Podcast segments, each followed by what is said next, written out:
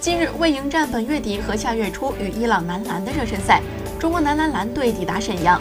蓝队球员很多人都是第一次穿上国家队的战袍，自然对这场热身赛充满期待。上赛季被租借到吉林队的辽篮小将高诗岩备受辽沈球迷的关注。在加盟吉林队的这个赛季中，他通过自己出色的表现，成为了球队后场的绝对主力控卫，首次进入国家队名单。这一次随队来到沈阳后，高诗岩很可能在这里完成自己的国家队首秀。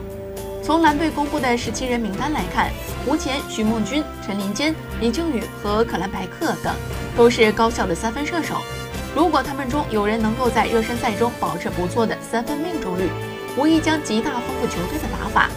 一来以投篮精准而著称的中国男篮，在朱芳雨和王仕鹏退役后，竟然再也找不出一个合格的投手了。